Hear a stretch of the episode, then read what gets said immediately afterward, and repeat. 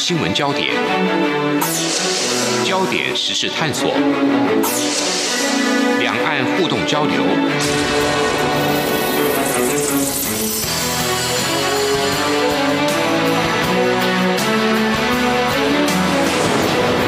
请听黄丽杰制作主持的《两岸 ING》。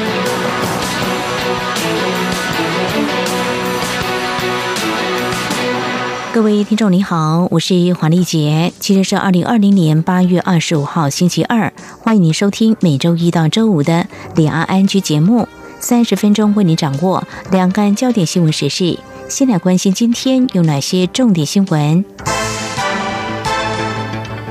焦点扫描。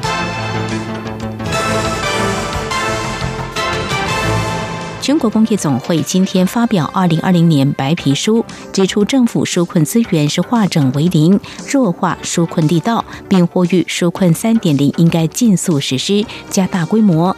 至外界频频传出两岸经济合作架构协议 （ECFA） 签署满十年，中国大陆恐将会终止，龚总直言这是假议题，目前没有听闻中国大陆有这样的意图。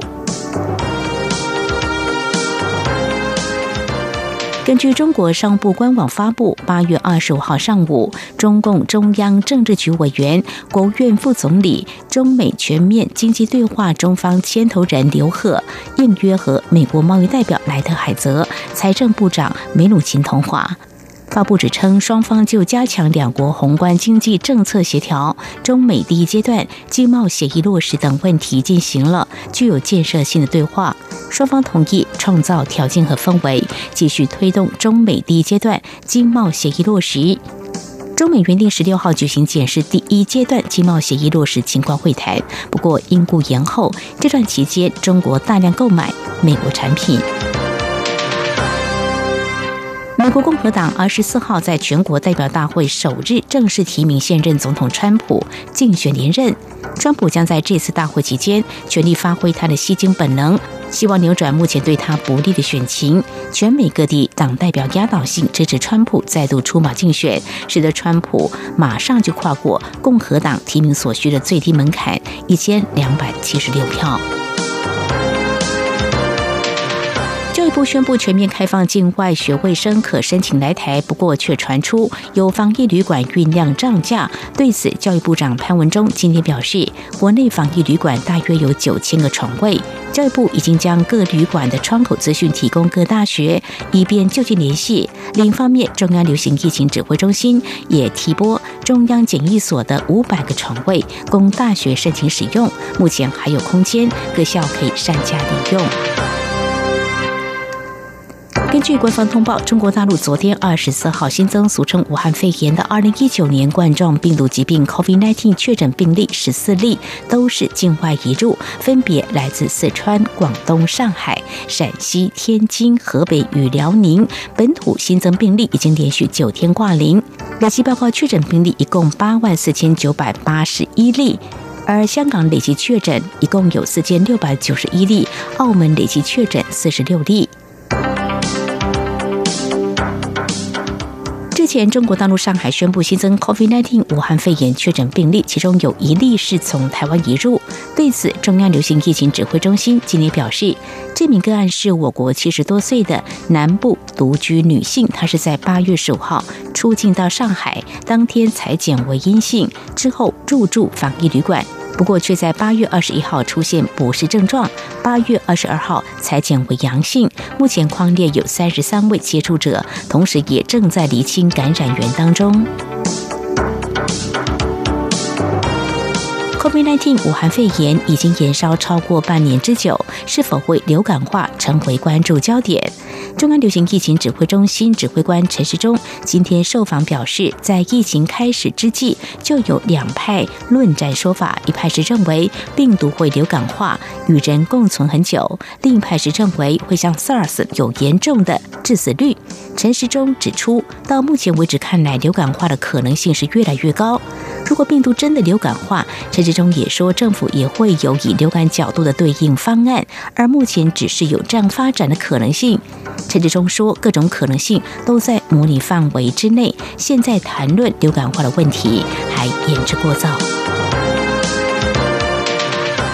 英国制药大厂阿斯特捷利康公司今年表示，已经开始针对第一批接受测试者进行以抗体为基础的治疗方式，借此加快研发、预防和治疗二零一九年冠状病毒疾病 （COVID-19） 疫苗及药物。阿斯特捷利康公司并且表示，近来对疫苗研发进程在可能以医学方式治疗 COVID-19 方面已经取得相当进展。以上就是今天的两岸焦点新闻。稍后焦点探索持续关注新冠肺炎疫情紧张，许多国家积极投入疫苗研发，有一两百支的疫苗竞速显示，在安全有效前提下，隐藏了哪些风险？中国大陆在日前网络疯传施打，显示法规管理松散及市场乱象。不过，台湾研发技术经验、速度跟市场竞争则浮现哪些隐忧？我们在稍后访问台湾疫苗推动协会理事长李炳颖说明台探讨。最热门的新闻，最深入的探讨，焦点探索。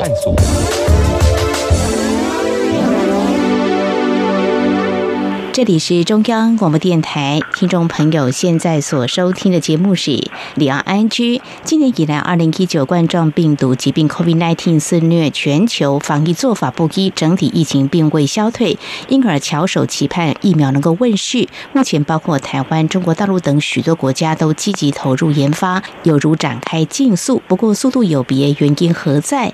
安全且又有效的疫苗必须经哪些做法层层把关？我们在今天访问疫情指挥中心咨询专家、台大医院小儿科副教授，同时也是台湾疫苗推动协会理事长李炳颖来说明探讨。非常欢迎理事长，你好。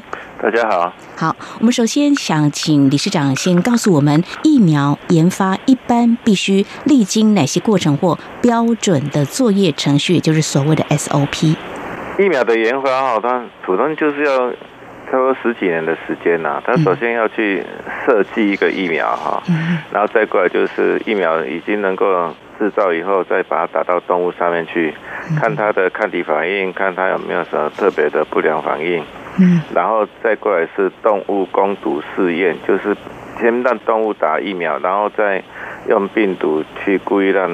动物暴露在病毒的感染之中，然后看它能够产生保护作用，然后它的那个病理变化是怎么样子。是。再过来才是人体试验。好，人体。人体试验的话，又分成第一、二、三期。第一期就是去尝试疫苗不同的剂量或不同的接种时程。然后稍微看一下说疫苗的抗体生成反应跟它的不良反应。嗯哼。第二期的话，就是受测者会增加，然后就是。用比较多的个案数去看，说这疫苗打很多人以后会不会有不良反应？那然后继续看它的抗体反应。第三期是最重要的，就是第三期可能就是要很大的族群，几百人、几千人或者是几万人啊，去看它铺路感染的风险是怎么样。铺路的感染风险越小的话，它需要的族群越大，才能够比较出。有打疫苗跟没有打疫苗，它有没有保护效力？嗯，所以第三期它主要主要的是要看它有没有保护的效果了。那当然很多人去打疫苗，也可以看一下疫苗的副作用是怎么样子。哦，是。啊，那个因为新冠病毒的疫情太紧张了，所以大家都是把这个疫苗研发的时程缩短。哦，所以才会在说大概三四个月，我们就有看到有疫苗进入人体试验的。那第三期临床试验可能是最困难的，因为它需要去。几万人的受试者，而且必须要在高风险的地区做，才能够表现出疫苗的保护效果哈。所以目前那个第三期的临床试验。到底什么时候可以有正式的结果出来，就是变成一个未知数。哦，是非常谢谢理事长您详细的说明。疫苗研发一般需要经过这些过程，所谓的标准作业程序哦。刚才你有提到哦，第一刚开始就是要设计疫苗，不过因为现在这个 COVID-19 的疫情非常紧张，所以大家呢速度都是几乎是超赶的哦。所以怎么样来取得样本？以目前所知，肺炎病毒的引发症状，甚至推测它可能出现变异。这个是不是会在设计疫苗方面，嗯，可能会有一些不尽完善，或你怎么样来看这样子的设计疫苗，在一刚开始会不会形成某种程度的挑战？对，有些人好像一直认为说疫苗不一定发展成功啊，那事实上是有一些理论上的顾虑啊。不过一般所讲的病毒变异大概并不重要啊。哦，很多人太过于强调变异。因为那个新冠病毒本身就常常会变异，嗯，那变异的结果它并不会影响到它的抗原性啊，所以我们人体对它如果一旦有免疫效果的话，它就会持续很久一段时间，嗯，那像我们已经知道的有四种人类冠状病毒一直在引起人类的普通感冒嘛，但是大部分都是轻症，那这些四种旧的冠状病毒它引起来的免疫力就是几乎终身免疫。所以我们没有道理说那个跟它这些其他冠状病毒很类似的新冠病毒会有什么变异会让疫苗失效嗯啊？所以疫苗如果能够发展出来的话，它的效果是可以保存的。嗯，那有问题的其实是这个新冠病毒它引起的免疫反应哦，好像有一些是保护性的反应，有些反而是促进病毒去增殖的一个反应哈。这个在动物实验曾经观察到类似的问题。不过我看最近。进入人体试验的新冠病毒疫苗，大概都抗体蛮高的，也比较不会有什么不好的抗体反应哈，所以它还是有可能会成功的。哦，太好了，好，那在进行这个人体试验阶段呢，必须有哪些人是有效的试验对象呢？有效的试验对象，就是说我们做人体试验一定要比较嘛，你一定要对照组，有打疫苗跟没有打疫苗两个去。做比较，然后看说，同样这两组人，他铺路感染的风险是一样的。比如说，他铺路的风险是每个月百分之一的机会，嗯，那我们就可以在一段时间之后去计算说，这两组人在这一段时间感染到那个病毒感染的一个机会，在疫苗组有没有明显下降？嗯哼，有下降的话，就是说这疫苗可以发挥它的保护效果。嗯哼。所以现在的困难就是，你必须要铺入病毒，你才能够做这个实验。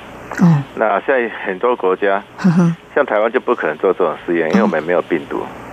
所以你看，我们现在在疫苗人体实验的国家，都是那种目前新冠病毒流行很厉害的国家，像巴西。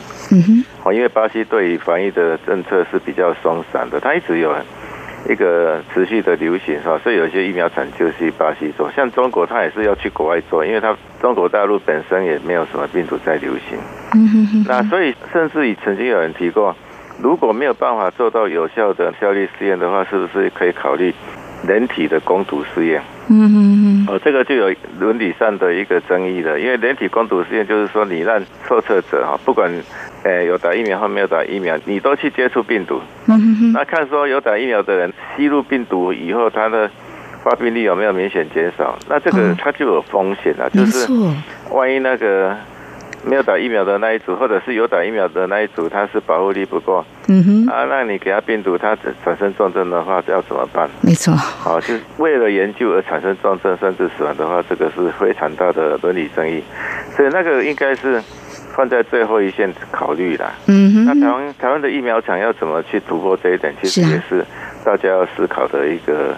问题，所以听起来就是说，在找寻这些受试对象啊，这些可能会出现一些困难。我们会担心可能受试安全风险啦。那即便提供再多的经费，也许这个部分都很难来突破。不过目前呢，台湾国光生技呢，日前我们食药署是已经发出首张临床试验的核准函哦。那么台湾的研发速度，那么是不是叫一些国家比较慢一些呢？稍后呢，我们在节目的后半阶段也。会为听众朋友来做进一步探讨。接下来要请教理事长的是，那在这样的情况之下，刚才你有提到说，病毒如果说要越有效的话，尽可能可以在一些比较高风险的地方，比如说疫情比较严重的地方哦。所以要多少人受试或成功率多高才能够对外施打呢？这个很难讲，就就是变成要有一些假设了啊。不过原则上就是说，你一般人口的那个发病率越高，流行越严重，你需要的受测者当然就越少嘛。嗯哼。好，所以像我们在研究流感疫苗，你就不需要很多受试者啊。嗯哼。你在疫苗组跟没有打疫苗这两组各几百个人，你就可以比较出差异，因为他每次流感。有流行的时候，大概十到三十 percent 的人会受到感染，它感染率还蛮高的，嗯，十分之一到十分之三。可是新冠病毒它感染率其实蛮低的，虽然我们看世界上很多地方都在大规模流行哦，但是根据一些血清抗体的那个调查，那些高风险的地区、盛行的地区，它大部分的血清抗体阳性率不超过百分之十哎。嗯哼。只有少数的地方哈，它会超过二十 percent、三十 percent。嗯，大概百分之十，就是说，它从今年年初一直到现在，全人口会得到新冠病毒的机会是不到百分之十，远低于流感。嗯，啊，所以它在步入的风险上是低于其他感染症，而远低于流感的一个。流行的规模，所以我看国外的公司有一家说他要收集三万人，有一家说是要收集六万人，所以他发出去的成本会很高，因为你每收一个受测者哈，你就是要去记录他的副作用啊，测他抗体以外，他一有生病，你还要去做新冠病毒检测，验验证说他有没有得到感染，说不定你隔一段时间以后还要去测他的抗体，验证说他这一段时间有没有得到感染，你才能够得到说那些人有多少被感染的数据。嗯，啊，每一个追踪者都是一个非常庞大的支出，所以你可以想见哦，这个新冠疫苗做出来以后，它的价格一定是很昂贵的，哇，很昂贵，而且国外做的疫苗一定是优先国外自己使用哈，所以在台湾在这个疫苗，万一有一个成功的疫苗出来以后，台湾也大概没有办法很顺利的就得到，或者是说它会是非常昂贵的疫苗。嗯哼，好，目前中央流行疫情指挥中心是编列新台币一百三十五亿元经费作为研发奖励金跟采购金，是要属加速疫苗临床试验计划审查。不过，在我们进一步了解在疫苗研发的一些阶段，还有呃几个过程程序当中，其实都是要耗费时间，还有庞大经费的同时，嗯，在疫苗。成功研发之后，未来是不是每个人都可以来试打？这个部分呢，可能又是一个另外一个探讨的议题。非常感谢我们台湾疫苗推动协会理事长李炳颖呢，在我们节目的前半阶段呢，首先为我们说明了非常详细有关疫苗研发的过程。稍后节目后半阶段，再针对相关的议题再继续请教李理事长。今天的新闻就是明天的历史，探索两岸间的焦点时事，尽在《两岸 ING》节目。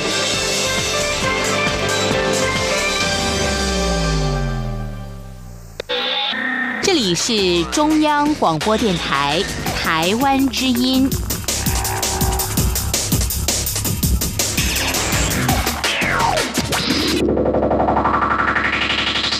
这里是中央广播电台，听众朋友继续收听的节目是李昂安居。我们节目持续访问台湾疫苗推动协会理事长李冰颖理事长。我想请教哈，这个武汉肺炎目前还是全球燃烧，各国争相研发疫苗。刚才我们已经告诉听众朋友们了哦。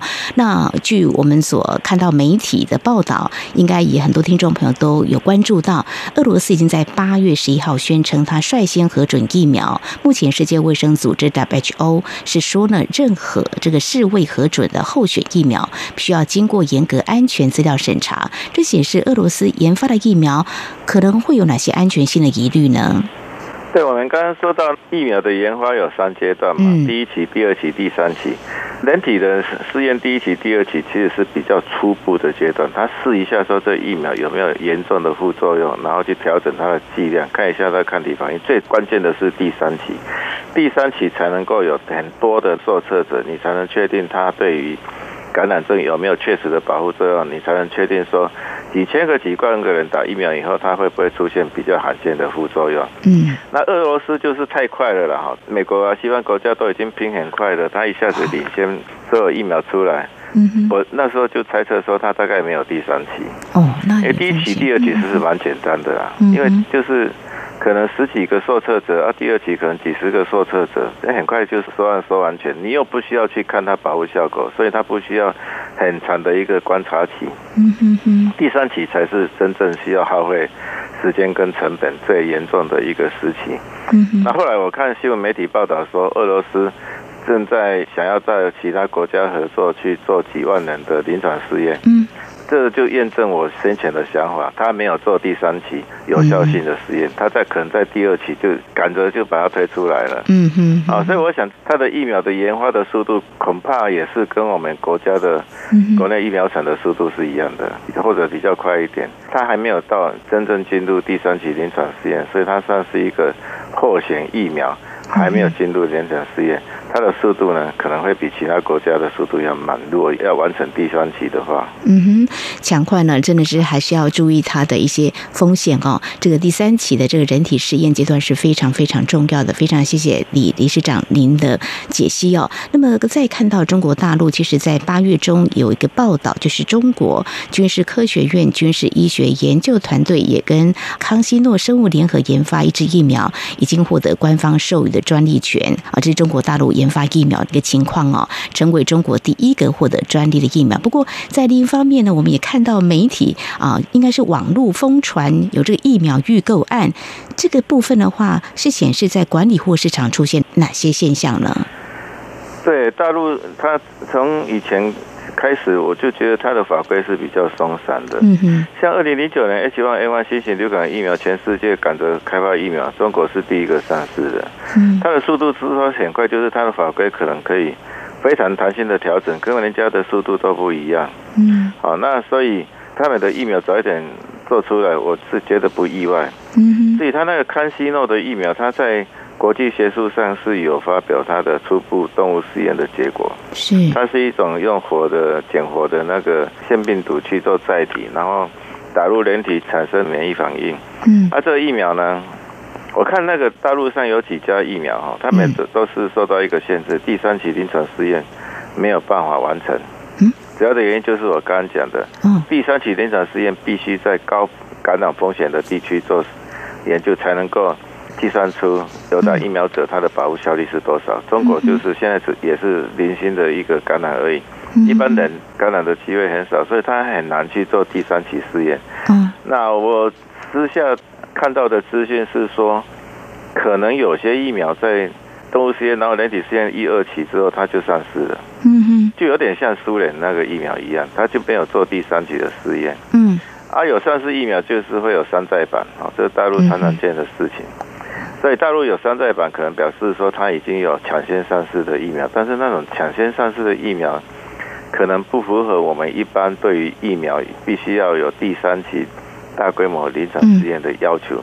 所以康希诺的疫苗前一阵子的资讯也是在说寻求国外的合作，哦，就是他也是想要去新冠病毒流行比较严重的地区去做临床试验，让这个。第三期的试验才能够确定说这疫苗的效果是怎么样。是，那么接下来就看到我们台湾刚才也有提到哦，就是在日前国光生技取得第一张临床试验的核准函，即将进行人体的这个试验。我们是不是也会同样面临刚才我们所提到的这些困难？比如说受测者要有一定的人数这样子。对，嗯，这是台湾很大的问题。嗯哼，那是我们第一期，我刚刚说第一期、第二期其实蛮简单，因为它的。试验的人数比较少，他试验的标的就是调整剂量、调整时程，看一下几个人的抗体反应，看一下几个人的不良反应，这样而已。这个就是一定的时程，他一定会完成。问题是第三期，第三期一定要人数很多，一定要在。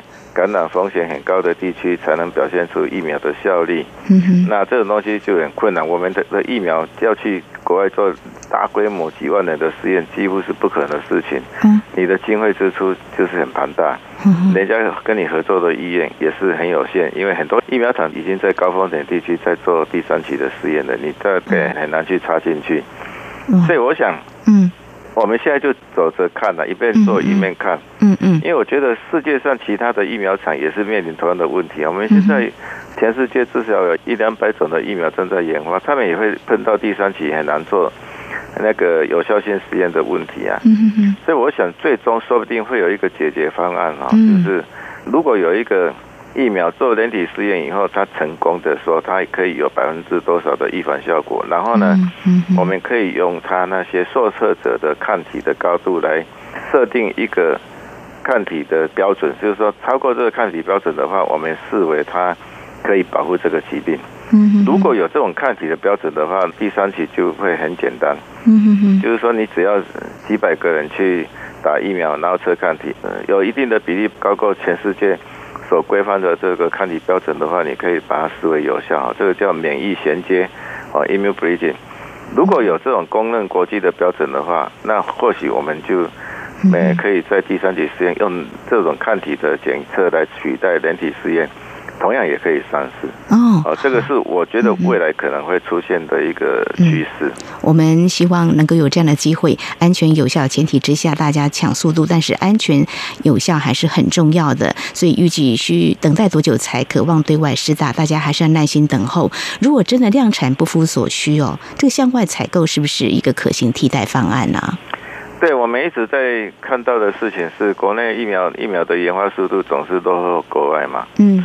那落后国外的话，有时候可能会是一个很严重的问题，因为其他国家如果他先发展出疫苗，他先全民接种了，然后他就可以放开旅游，他的经济就会很快复苏，我们就变成经济会受到打击。嗯。因为经济是一个跟时间赛跑的一个问题啊。那疫苗你如果晚一年才上市使用的话，你的经济落后一年，那个不知道经济损失会多少，你的生意就被人家抢走了。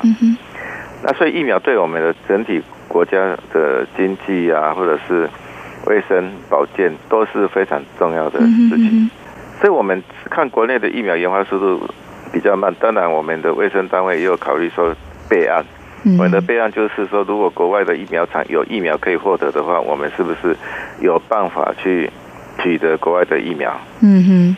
那这个有几个做法嘛？一个就是说，哎，很多有钱的国家，它现在已经预先付了权利金了，嗯哼，他就付了几亿元这样下去，然后说你疫苗如果成功上市的话，你必须优先供应我们，嗯，那台湾是没有办法做到这件事的，因为一个是法令的限制，一个是我们也没有那么多钱，嗯哼，那另外一个是 WHO 也有一个机制，WHO 它是说各国政府可以投资到他那边去，他那边就会集合。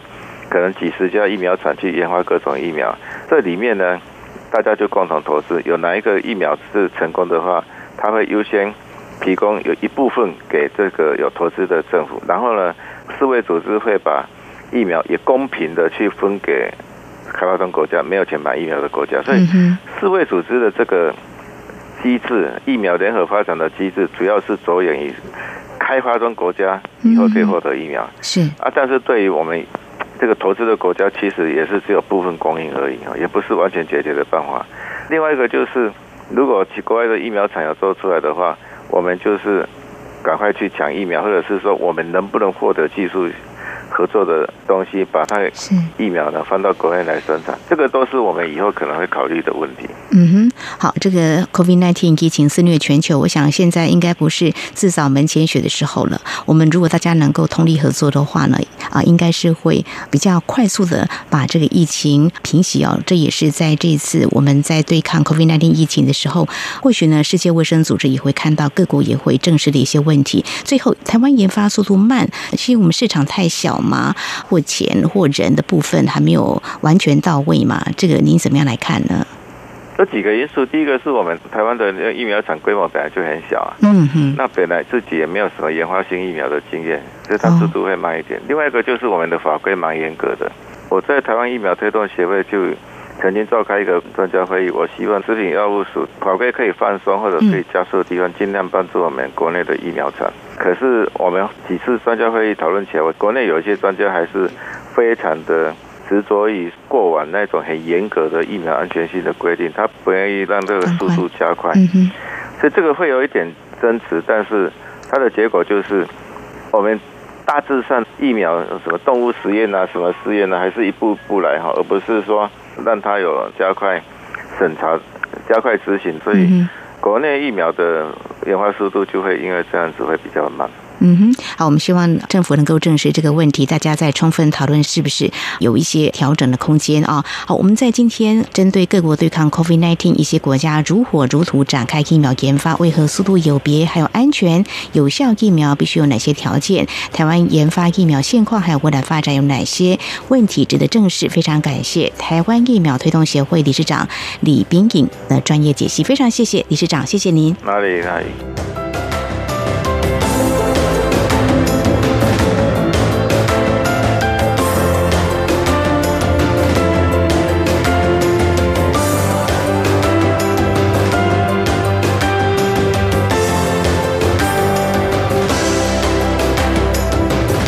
好，以上呢就是今天节目，非常感谢听众朋友您的收听，华丽姐祝福您，我们下次同一时间空中再会。